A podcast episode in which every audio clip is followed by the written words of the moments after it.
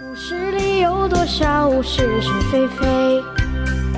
故事里有多少非非是是？《侍卫官杂记》，作者宋乔，播音释了。说不是就不是，是也不是。故事里的事，说是就是。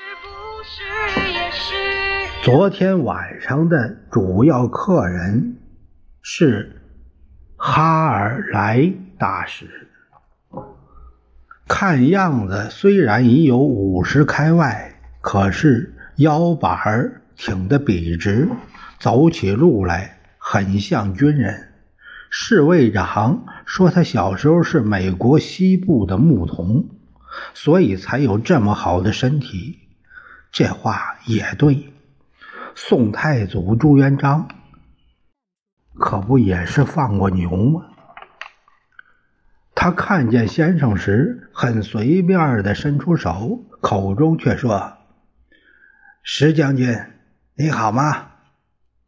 对先生随随便便固然是他们外国人讲民主，可是叫石将军，为什么？事后。我问老杨，他告诉我说：“外国人规矩，他们外国规矩也妙。夫人向哈大使伸出雪白的手时，这位老先生真不怕麻烦，举起他的手，又弯腰用嘴唇吻了一下。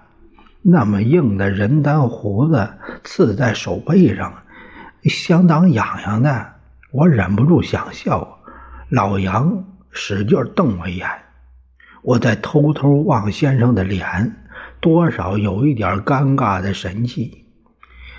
宰相肚里能撑船，他们大人物的肚量都是很大的，而且没夫人在场，先生和外国人没法子交谈。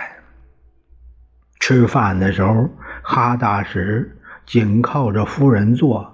听说这也是外国人吃饭的规矩。他们俩人有说有笑，把先生摆在一边好在那个秘书却会说中国话，陪着先生大谈天气。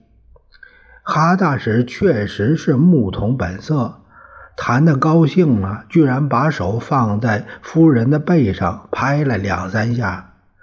先生看见他俩笑。他跟着笑，不过笑得相当勉强，大概是出于外交礼貌吧。先生走后，我们回到屋子里闲谈。和外国人来往这个样子啊，我真看不惯。小陈，这点我比你懂得多。先生除掉以夷制夷的办法外，还有怀柔政策。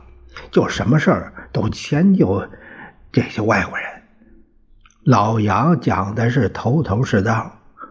对了，我拍了一下大腿，这就是昭君何藩先生原来用的是美人计。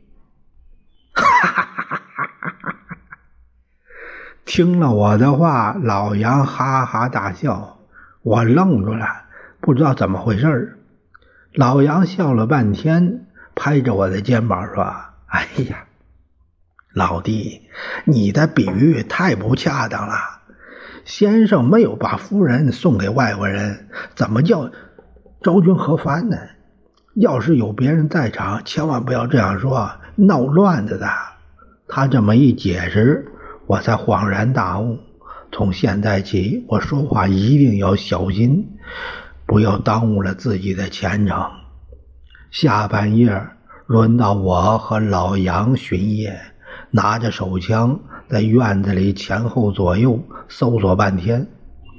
先生的屋子里还有灯光，我们从窗口下面经过，隐约听见庸庸小语。